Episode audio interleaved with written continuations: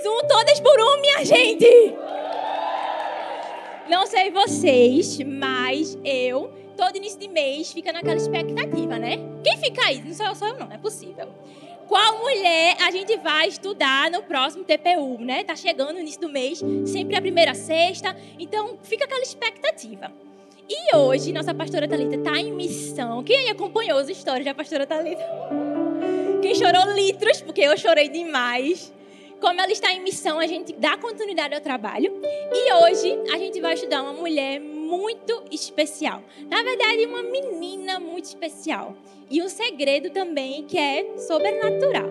A gente vai falar hoje sobre a serva de Naamã e o segredo da nobreza calma, eu sei que não faz tanto sentido, né? Uma serva ensinar sobre nobreza, algo que é dos ricos, dos nobres.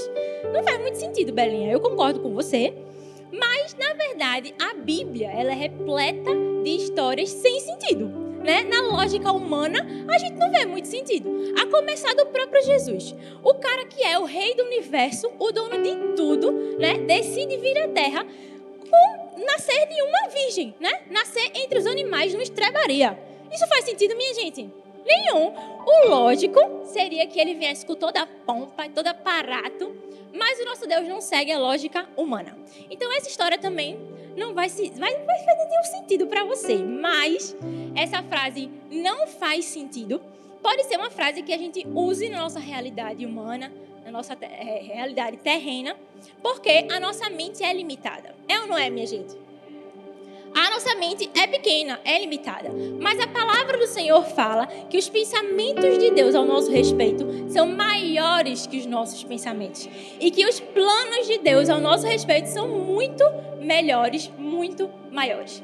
Então, talvez não faça muito sentido o que você passa hoje, a circunstância que você enfrenta, a enfermidade, a dificuldade que você tem enfrentado na sua casa, no seu trabalho, mas eu preciso te dizer, fica tranquila. Pode não estar tá fazendo sentido agora, pode não estar tá fazendo nenhuma lógica humana agora, mas uma hora as coisas se encaixam, as peças elas vão colocando em seu lugar e o grande responsável pelo grande final da sua história é o nosso Deus. Amém? Então, se você está passando por uma coisa sem sentido, que não faz muita lógica, não te aperreia, porque Deus ele vai se providenciar disso. E a história que a gente vai falar hoje é exatamente assim. É a história da serva de Namã, que está lá em 2 Reis, no capítulo 5. E eu queria que você abrisse a sua Bíblia aí, para você acompanhar comigo esse texto. 2 Reis 5,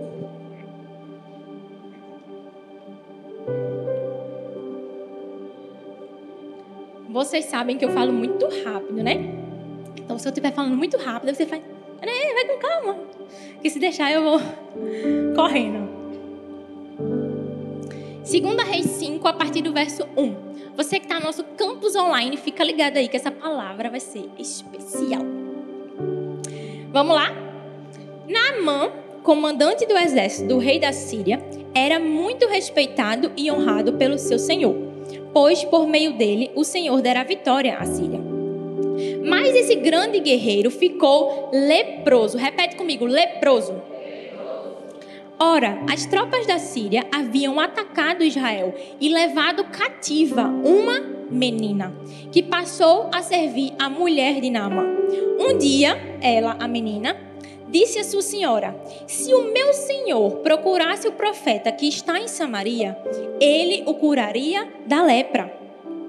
Naamã foi então contar ao seu senhor o que a menina israelita lhe dissera. O rei da Síria respondeu: Vá, eu lhe darei uma carta que você entregará ao rei de Israel. Então Naamã partiu, levando consigo 350 quilos de prata, 72 quilos de ouro e 10 mudas de roupas finas. Agora eu queria que você pulasse para o versículo 14. Ele diz assim: Assim ele desceu ao Jordão e mergulhou sete vezes, conforme a ordem do, do homem de Deus. Ele foi purificado e sua pele tornou-se como a de uma criança. Certamente você já ouviu essa história, né? De Naamã, só que com enfoque justamente na forma como ele foi curado. Naamã era o comandante do exército da Síria e era um homem muito honrado, né? Ele era o cara, o grande da época. E ele estava lá nessa posição. Só que de repente, Naamã se pega acometido por lepra. Não sei se você sabe, mas naquela época, quem era leproso era tido como uma doença assim muito contagiosa e eles eram afastados das cidades. Eles não podiam ficar em convívio com outras pessoas. Então era uma doença muito humilhante, né? Alguém que tinha lepra tinha que ser afastado da sua casa, afastado do seu trabalho, tinha que ficar à mercê mesmo da sociedade. Então para aquele homem, né? que era grande, né, poderoso, o comandante estar com lepra já era muito humilhante. E aí a gente sempre estuda essa história de Naamã, né, com enfoque na forma como ele foi curado. Porque Deus manda o profeta dizer a ele que ele mergulhasse sete vezes no rio Jordão. E o rio Jordão era o mais podre da época. Pensa aí no rio sujo, fedorento, era o rio Jordão. Então, ele teve que mergulhar ali. Então, Naamã foi tratado, né, no seu orgulho, na sua soberba, por ter sido acometido por lepra e por ter mergulhado no Rio Jordão. Mas a história de hoje é a história da serva dele, que se a gente não tomar cuidado, ela passa desapercebido no texto, porque ela é muito rapidamente mencionada. A serva de Naamã, mesmo não tendo o seu nome mencionado, a gente não conhece o nome dela, porque só mencionaram assim, serva de Naamã. E sendo lembrada até hoje como serva, ela carregou o que muitas de nós ainda não despertamos, que é a nobreza. Nobreza tem essa palavra, né, nobreza, tem sua origem nos tempos medievais e normalmente era utilizado para se referir às famílias que tinham muitas posses, né, muitas heranças, e essa herança era passada de geração em geração. Para resumir, nobreza era a galera rica da época, né? Era socialite, o pessoal que era outro patamar. Era da alta nobreza que eram escolhidos os principais membros da corte. E a nobreza era constituída por cinco títulos, né? Cinco cargos. O primeiro na hierarquia era o chamado duque. Duque, do latim, significa aquele que conduz. Era ele quem conduzia as decisões. Em segundo lugar, depois do duque, vem o marquês. Essa palavra marquês significa governador de marca. Marca era uma, um pedaço de terra. Então, ele era responsável por garantir a proteção das terras. Estão comigo? Duque, marquês. Em terceiro lugar, nesse escalão, vinha os condes. Os condes, eles eram responsáveis por prestar auxílio ao monarca. Tudo o que o rei precisasse era o conde que ia lá ajudar. Em quarto lugar, o vice-conde, que nada mais é do que o vice-conde. Ele faz tudo que o conde faz. E por último, no escalão, nós temos o barão. Esse termo, né, baro, dessa palavra, significa indivíduo livre. Aí você está pensando assim, agora foi que ferrou de vez. Belinha primeiro começa dizendo que uma serva vai me ensinar de nobreza, depois ela vem me explicar os cargos de nobreza. Minha filha, você deve estar imaginando assim, né? Eu sou do proletariado, eu sou CLT, eu também sou, minha gente, segunda, sexta, batendo no meu ponto. A gente é CLT, não tem ninguém nobre aqui não. Não nesse sentido, mas os nossos corações são todos cheios de nobreza, amém? Eu fiz questão de trazer esses cargos para vocês, porque mesmo que aquela menina não tivesse título nenhum, nem que o seu nome seja mencionado na Bíblia, ela nos ensina muito mais sobre nobreza do que qualquer, esse, qualquer um desses títulos. Deus, ele não deu nenhum título a ela, mas deu um coração cheio de nobreza, a ponto dela participar de um milagre extraordinário. Ela não era duquesa, mas conduziu com maestria o seu senhor ao milagre. Ela também não era marquesa, mas pensou em tudo para garantir a proteção da família a quem ela servia. Os títulos de condessa ou baronesa ela também não possuía, mas ela era expert em estar perto e era um indivíduo totalmente livre de ofensa e de ressentimento. Eu estou dizendo, minha gente, que essa menina tem muito para ensinar a gente. Porque o que eu e você precisamos entender não é que o título que define a gente, não é a palavra que vem antes do seu nome. Se você é doutora, se você é advogada, se você é pastora, o que você é, não é isso que te define. Mas é a sua atitude diária, no seu dia a dia, quem vai te definir. É a forma como a gente reage às circunstâncias da vida que vão definir a gente. Então, aquela menina ensinou muito mais de nobreza do que qualquer outra pessoa. Então, quais foram as marcas de nobreza na vida da serva de Naamã? Tá todo mundo comigo? Vamos embora. Em primeiro lugar, se você estiver anotando, se você estiver anotando, você faz muito bem. É, diz assim: se desenvolver na invisibilidade. E talvez essa seja a parte mais especial da história. Imagine comigo que você, por um tempo, é, se imagine aí, você é uma empregada numa casa de uma pessoa muito famosa. Você é responsável pela limpeza, pelas comidas, né? De alguém muito influente. Então imagine seu dia a dia nessa casa. Você serve a todos, você coloca a mesa, né? E quando ela recebe visita, você tem que ser muito discreta, né? Você coloca lá a mesa, você sai, você não pode ser notada, é muito discreto. E quando a gente fala de uma situação como essa, é muito comum que a gente diga assim: ah, mas bichinha dela, né? Ninguém dá importância devida, ninguém dá ah, o valor que ela merece.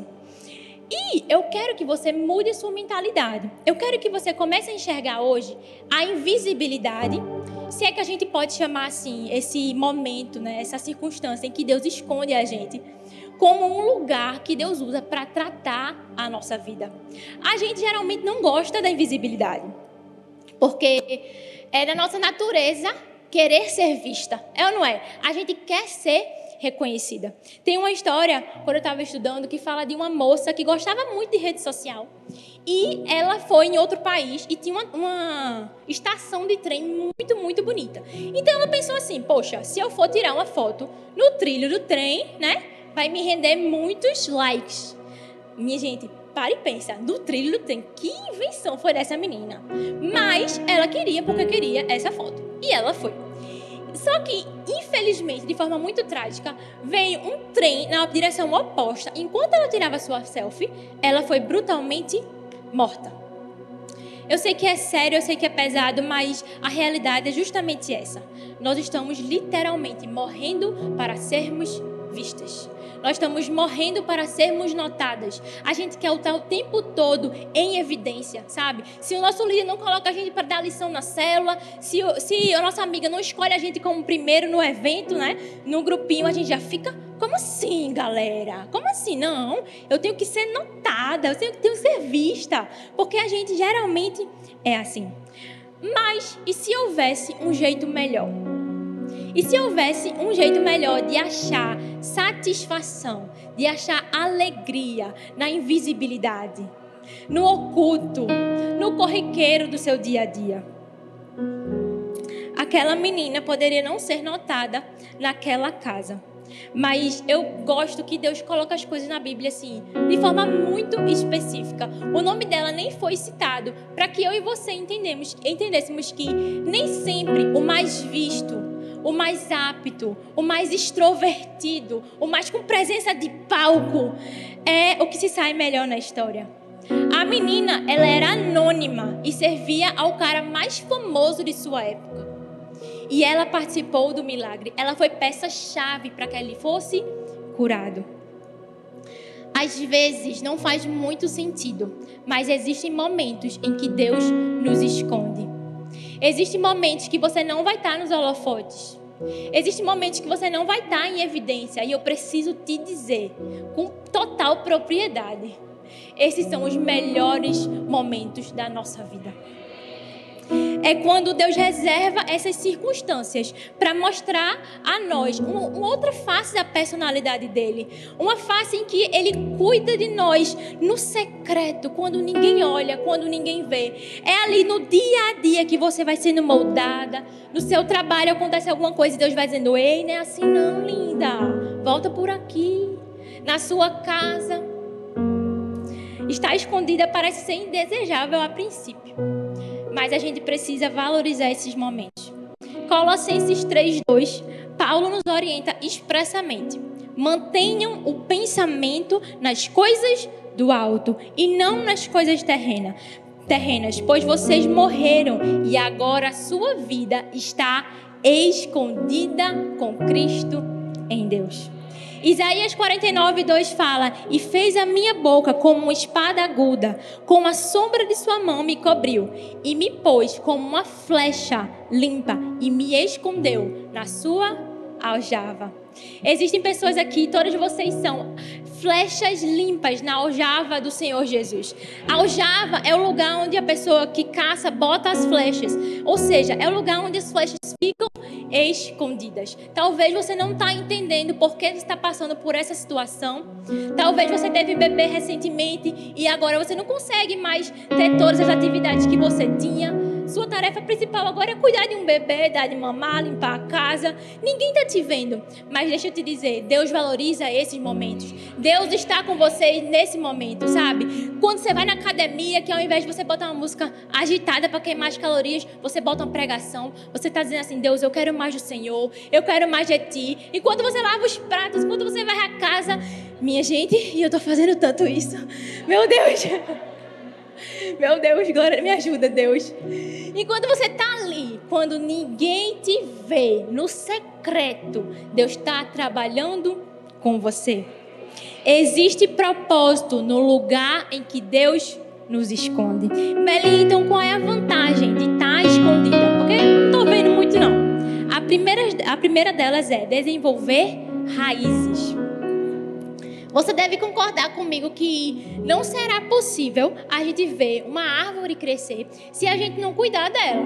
Se a gente não podar, se a gente não regar, se a gente não fizer nada disso, não vai acontecer. Mas se você fizer, aquela árvore vai crescer.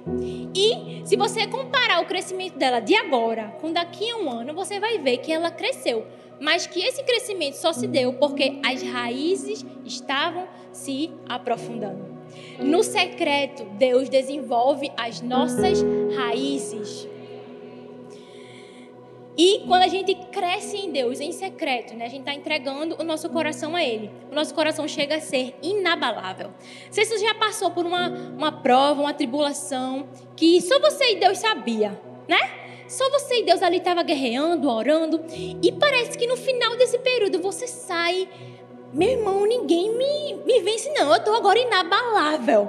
Porque é isso que o secreto faz com a gente. Deus se revela a gente de forma diferente. E a gente pode desenvolver as nossas raízes. Benny Libcher disse assim: sem raízes profundas não há fruto. E mesmo se houver, não é do tipo que dura. Se nós somos pessoas que queremos dar frutos, né, na nossa casa, na nossa célula, queremos ser pessoas influentes, pessoas que as pessoas olhem para nós e digam: "Poxa, ela é uma mulher de Deus, né?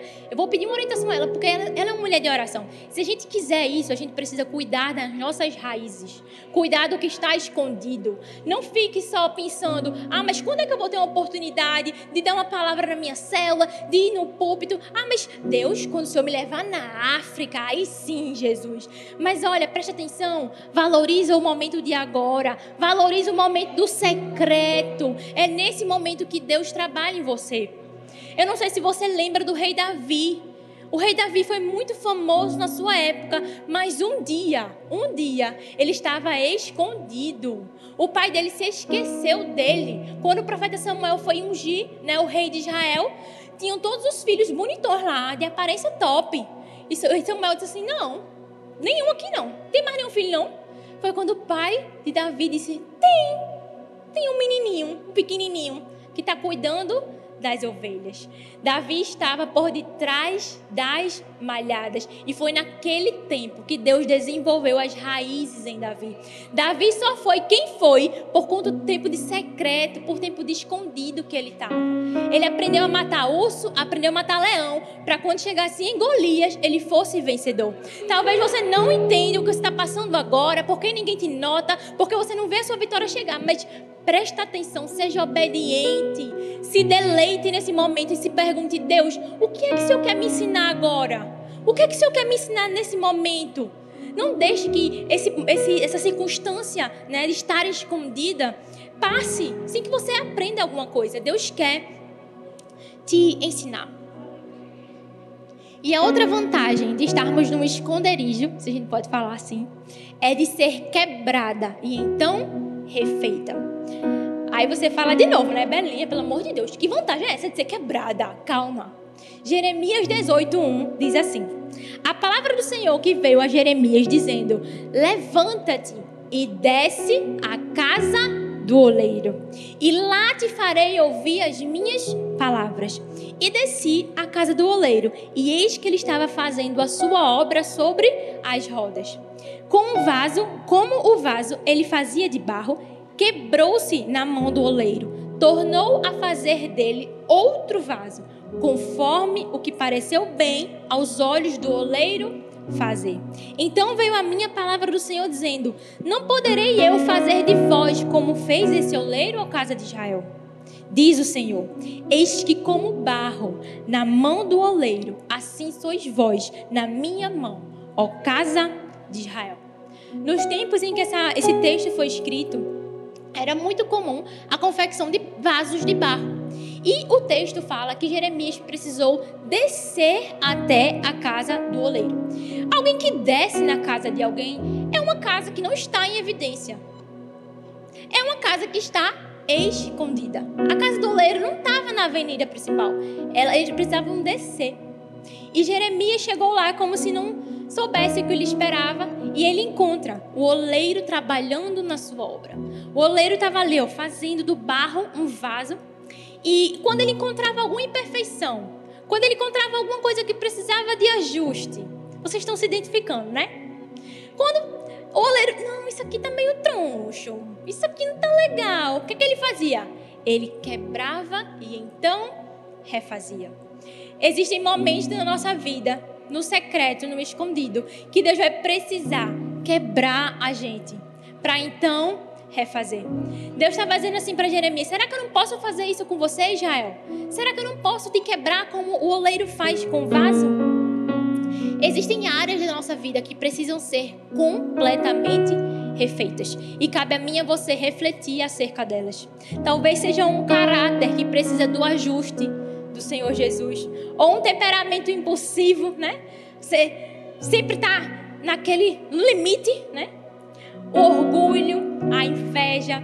Existem áreas da nossa vida que o Senhor precisa trabalhar. E a gente precisa, né, se dispor para que o oleiro quebre e refaça. Alguém que carrega o segredo da nobreza, entende o valor de estar escondido e de ser moldado por Jesus.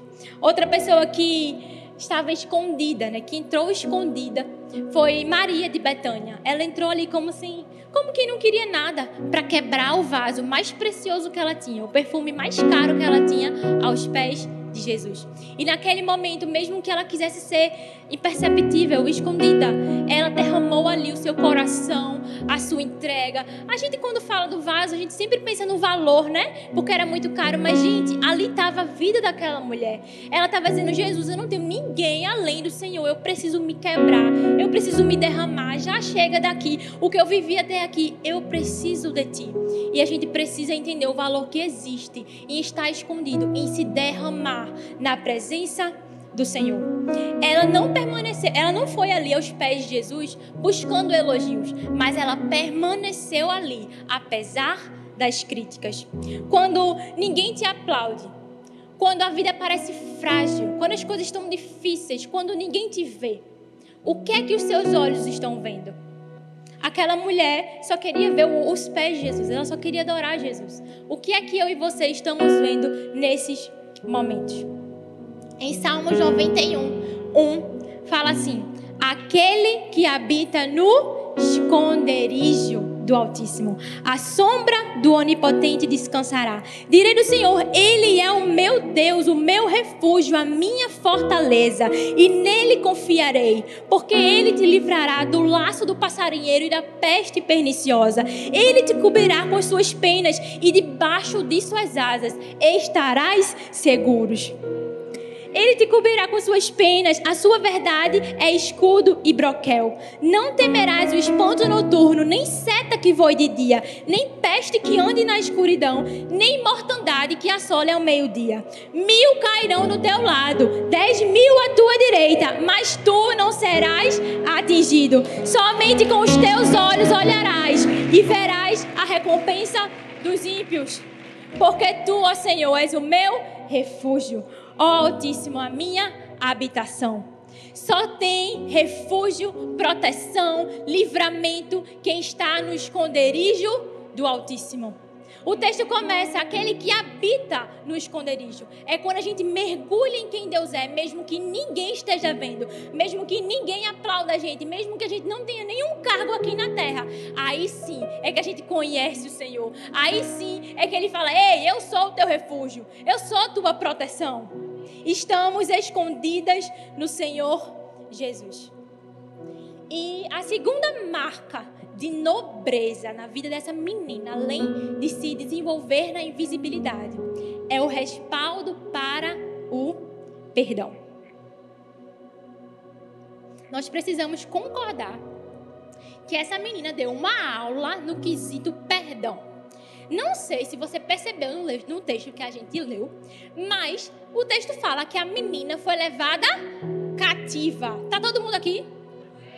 A menina foi levada cativa depois da invasão do exército sírio. Aquela menina foi afastada da sua família, afastada do seu leito familiar e foi feita escrava na casa de Nama. Para e pensa, como não estava o coração e a mente dessa menina? Ela devia ter por volta dos 12, 14 anos, os historiadores falam, e ela estava ali sozinha, numa terra estrangeira, sem sua família, na casa de estranhos. Aquela menina estava simplesmente no pior momento da sua vida. Ela estava simplesmente na bad, como a gente fala. E quem era o responsável por ter causado tamanha dor àquela menina? Se ela foi levada cativa depois de uma invasão do exército sírio, quem é que comandava o exército sírio? Naamã. Aquela menina teria a oportunidade de massacrar Naamã, porque ela sabia de onde vinha a cura dele. Ela sabia que o Deus a quem ela servia poderia curar Naamã. Então, ela poderia muito bem dizer agora: Ah, pegou lepra, foi? Ah, meu filho, a justiça de Deus tarda, mas não falha, não é assim? Ah, pegou lepra, foi. Eita, que pena, menino. Pegou lepra, meu Deus. Mexeu comigo, mexeu com Deus. Não é assim, né, que a gente pensa, que a gente fala. Mas aquela menina não disse isso. Aquela menina disse assim à sua senhora: Ah, minha senhora, se o meu senhor conhecesse o profeta que está em Samaria, ele o curaria dessa lepra, ele tiraria essa doença dele aquela menina poderia agora massacrar na mão, fazer pagá-lo por tudo que ele fez com ela, por ter perdido a sua família, por, ter estar, so, por estar sozinha ali. Porque, pare e pensa, aquela menina de duas uma, ou a sua família foi afastada dela e feita escrava em outras famílias, ou a sua família estava morta. Ela poderia muito bem guardar todo o ressentimento, todo o rancor e despejar em Naamã, mas ela fez diferente. Ela perdoou. Ela simplesmente obedeceu à ordenança bíblica que a gente precisa perdoar. Só alguém de coração e atitudes nobres pode desejar aliviar o sofrimento daquele que lhe causou tanto, tanta dor, tanto sofrimento. Ela obedeceu o que diz em Efésios 4:32. Sejam bondosos e compassivos uns para com os outros, perdoando-se mutuamente, assim como Deus os perdoou em Cristo. Ela não deixou que o sentimento de autojustiça gospel tomasse conta dela e simplesmente perdoou. Será que eu e você teríamos tanta nobreza no coração a ponto de perdoar quem nos fere? quando a gente tem a oportunidade de destruir ele. Os olhos da serva de Naamã não viam somente a lepra, ela via a oportunidade de cura. Ela não estava só vendo a lepra na mão. Ela viu assim: poxa, ele pode ser curado. Eu tenho a solução. Eu vou dar a solução. O que é que os seus olhos estão vendo nos lugares em que o Senhor tem te levado? Quando alguém levanta falso contra você no trabalho, quem nunca passou por isso? Alguém inventa uma história sua, né? Diz que você, sei lá, chegou atrasado, pegou uma coisa, e você fica, poxa Deus, será que ninguém tá vendo isso, velho? Não acredito, né? Quando a pessoa que mais deveria te, te dar proteção e afeto te rejeita, te abandona, o que é que seus olhos estão vendo, né? Quando você é traído por quem mais deveria ser fiel a você. Ah, Belinha, mas perdoar não é tão fácil, não. Tá falando isso aí porque tu é crente desde pequena, tu não passasse pelo que eu passei, não precisasse perdoar quem eu perdoei. Realmente. Mas eu sei que a gente precisa ser habilitado para perdoar. E como a gente faz isso? Em primeiro lugar, perca as contas. Em Mateus 18, conta a história de Pedro, que ele vai perguntar a Jesus: Jesus, quantas vezes a gente tem que perdoar o nosso irmão? Será que tem que ser seis vezes, Senhor? Ou sete vezes, Senhor? Ele fala. E aí Jesus fala: Não, Pedro, sete não. Setenta vezes sete. Pedro, provavelmente pela personalidade que a gente conhece de Pedro, ele deveria estar né, ali perdoando algum irmão que estava lhe aperreando por seis vezes. Só faltava uma. Então ele disse: Deus, é sete, Deus. Porque só faltava uma, ele perdoava e ficava de boa, né? Mas Jesus disse: Não, Pedro, é 70 vezes 7. Eu não sei se você é boa em matemática, porque particularmente eu não sou tanto. Eu estudava, mas não era boa, não. Sabe quando você vai no restaurante e eu pego o troco, né? Você fica naquela pressão de contar o troco, o troco logo, né? Tá todo mundo lhe olhando. Mas eu não sei o seu conjunto de habilidades. Mas o que eu quero te dizer é que a gente precisa perdoar perdendo as contas. Talvez você não seja boa em matemática, mas a gente é boa em decorar quem fez mal a gente. O número de vezes que fez, a roupa que estava no dia. A gente não é bom em Excel, mas a gente faz uma planilha assim, ó. De coisas erradas que fizeram com a gente, que magoaram a gente, né? Meu marido falou mal de mim, da minha aparência. Planilhando. Minha vizinha falou mal da minha comida. Planilhando. Né? Alguém me traz no trabalho. Bota na planilha. A gente está sempre registrando quem fere a gente. Mas a, o desafio hoje é perder as contas. A gente não deve se apegar às ofensas de coração. Não importa quantas vezes tenhamos sido sofridos, a Bíblia é clara, é nosso dever perdoar. Como eu falei a você, eu não sou boa em matemática, mas eu fiz o cálculo antes. 70 vezes 7 é 490. São 490 vezes no dia que a gente precisa perdoar. Eu também fiz as contas e isso dá um perdão a cada 3 minutos no dia. Então é o dia todo perdoando, tá ali, ó. Perdendo as contas de perdoar. E tem que ser assim. Embora se machucar seja uma realidade, ficar e permanecer amargurado é uma reação. Não sei se você entendeu, eu vou repetir. Embora se machucar seja uma realidade, todos vamos ser feridos um dia. Ficar e permanecer amargurado é uma reação. Qual é a reação que você tem quando alguém te fere? Será que a gente está ficando amargurada, ressentida, retendo, sempre registrando o que fazem ou a gente tem sido rápida em perdoar? Mahatma Gandhi disse: o fraco nunca pode perdoar, porque perdão é um atributo dos fortes. Aqui só tem mulheres fortes, amém? Glória a Deus.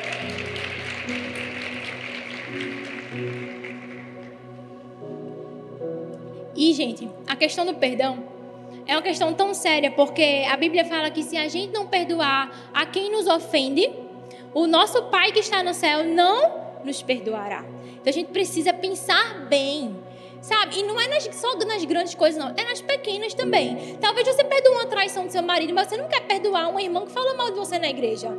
Poxa, é nas pequenas e nas grandes coisas. A gente precisa ser rápido em perdoar. E a segunda coisa para ser habilitada a perdoar é quando a gente perdoa, a gente libera o poder.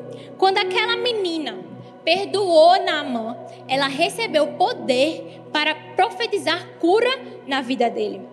Belinha, não entendi. Deixa eu te explicar. Quando Jesus ele foi morto e crucificado, ele estava lá, pendurado na cruz. As pessoas estavam amaldiçoando eles, era ou não era? Amaldiçoando. Ah, tu não é Deus, desce daí então. Estavam xingando Jesus, tirando sorte das roupas dele. E naquele momento Jesus fala: Deus, perdoa. Eles não sabem o que estão fazendo. Jesus liberava perdão para aquelas pessoas. Quando Jesus libera o perdão, o seu espírito é liberado e ele morre, né? Vai ao céu. A terra treme, o céu escurece, o véu do templo se rasga. O poder da salvação foi liberado numa atmosfera de perdão.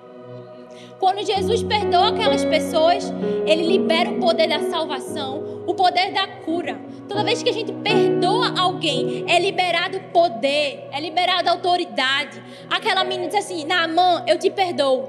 Tá tudo certo, tá tudo certo. E aí ela liberou poder para que ele fosse curado. Você consegue entender? Onde quer que você libere perdão, você libera o poder do Espírito de Deus. Em Êxodo 15, fala a história do, das águas de Mara, né? Moisés leva o povo do Mar Vermelho para as águas de Mara. E aquela água, a palavra fala que ela era amarga. E Jesus curou aquelas águas. Aquelas águas tornaram ser próprias a beber. Naquele momento, Deus não estava curando alguém enfermo, alguém doente, mas Ele estava curando a amargura. Quando a gente perdoa, a gente também libera esse poder para curar da amargura. Deus não quer que você viva a vida toda prendendo a pessoa que, te ofendeu, sabe? Sempre lembrando essa ferida. Ele quer ver você livre e você sendo habilitada para liberar o poder na vida dessa pessoa. E em último lugar, a terceira marca de nobreza na vida da serva de Naamã foi a de levantar-se em coragem. Repete comigo: levantar-se em coragem. Gente, alguém corajoso não falaria assim como vocês falaram, tá? Levantar-se em coragem. A serva de Naamã tinha tudo para ser alguém insegura. Ela foi tirada da sua família, ela era muito jovem, ela era escrava na casa de uma pessoa. Ela poderia ser insegura, retraída, tímida, medrosa. Mas aquela menina não pensou duas vezes em cumprir o seu propósito. E ela foi ousada, ela foi corajosa. Essa também é uma marca de nobreza na nossa vida. O que aquela menina mudou o destino, falou, mudou o destino de Nama. Foram as palavras que ela liberou que levaram vida, né? mudaram totalmente a vida de Nama. Muitas pessoas acham que a coragem só surge quando o medo vai embora. Mas na verdade, a coragem só existe porque o medo existe. A nossa vida, a gente vai ter muitos desafios, minha gente. Muitas coisas que vão vir à nossa frente e vai dar muito medo.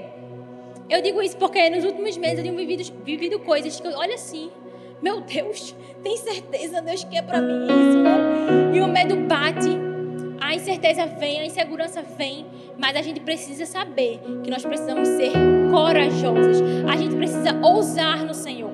Talvez você pense assim: "Ah, mas não dá mais para mim não, Belinha, estudar, já passou da idade, né? Ah, mas não dá para eu abrir meu negócio não, tá muito difícil o mercado financeiro. Olha, se você não ousar, se você não for corajoso, se você não largar o medo, você não vai viver o que Deus tem para você. Aquela menina cumpriu o seu propósito.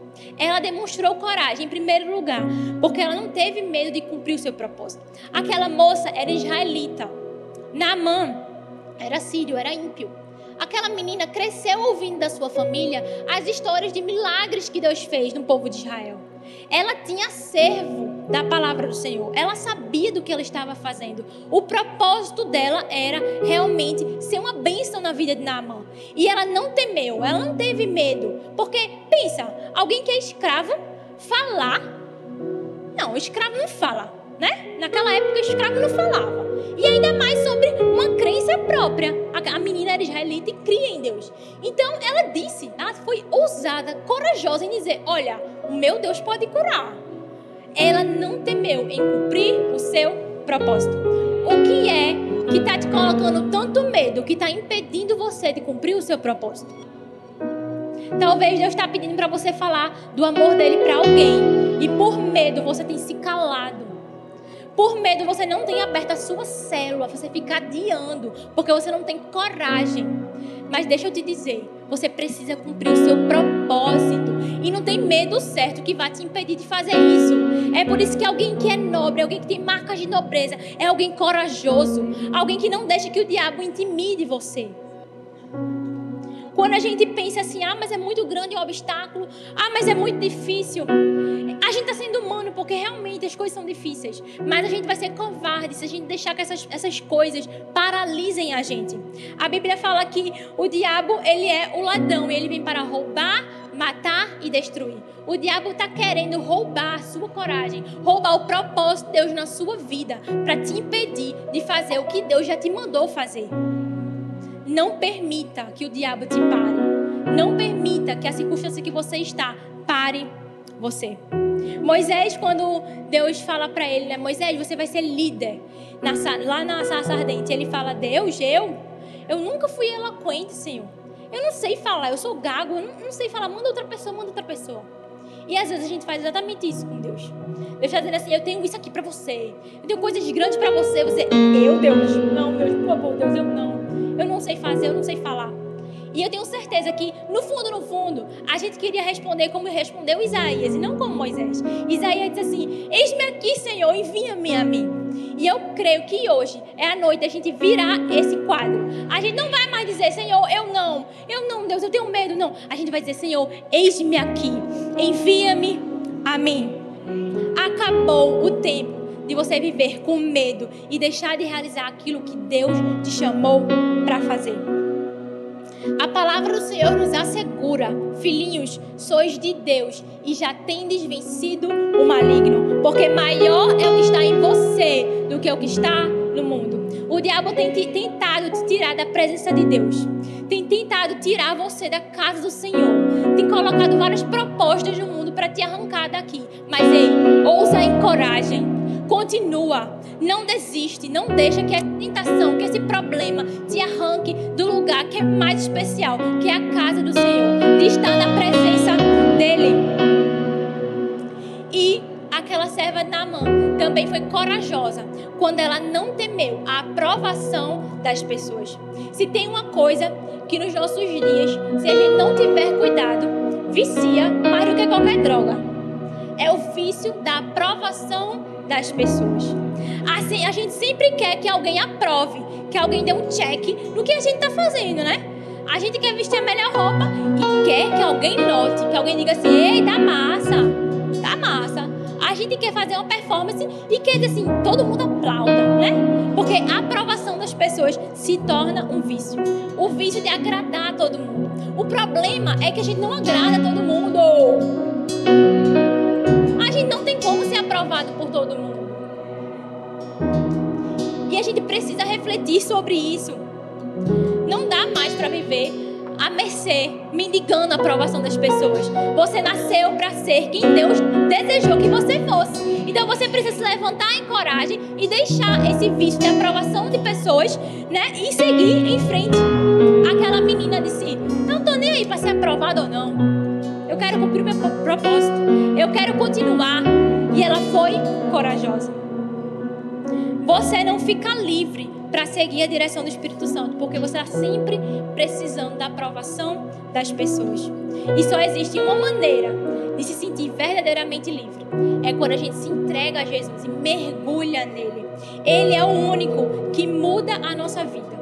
E a gente pode ter certeza que Ele nunca abandona a gente. E a gente pode avançar, né, ser corajoso em todos os passos, porque Jesus está com a gente. Amém? Eu queria que você ficasse de pé no seu lugar.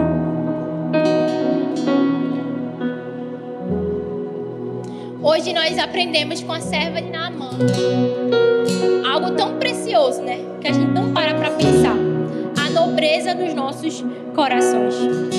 A nobreza que está em ser escondida por Deus em alguns momentos, escolher perdoar, apesar do que as pessoas fazem com a gente, e de corajosamente seguir em direção ao nosso propósito. Filipenses 4:1 diz assim: Finalmente, irmãos, tudo que for verdadeiro, tudo que for nobre, tudo que for correto, tudo que for puro, tudo que for amável,